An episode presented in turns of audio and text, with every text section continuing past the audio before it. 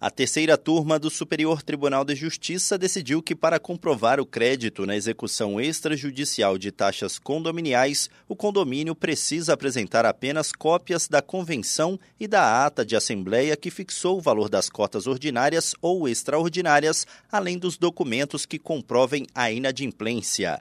No caso analisado, os coproprietários de uma unidade de condomínio em Santa Catarina pediam anulação de execução de taxas condominiais. Eles sustentavam que seria obrigatória a apresentação do registro da convenção condominial em cartório de imóveis e do orçamento anual aprovado em assembleia.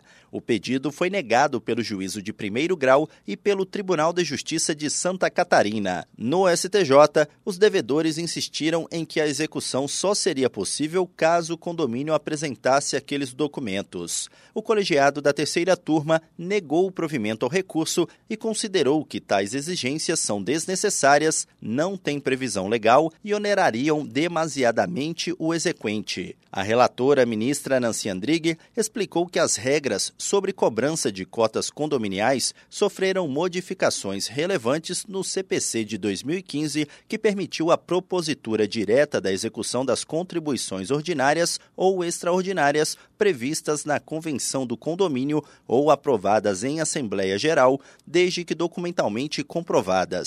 De acordo com a ministra, a execução é possível com os documentos comprobatórios do direito creditício, dispensando-se o excesso de formalidades na maneira como são apresentados. Do Superior Tribunal de Justiça, Tiago Gomide.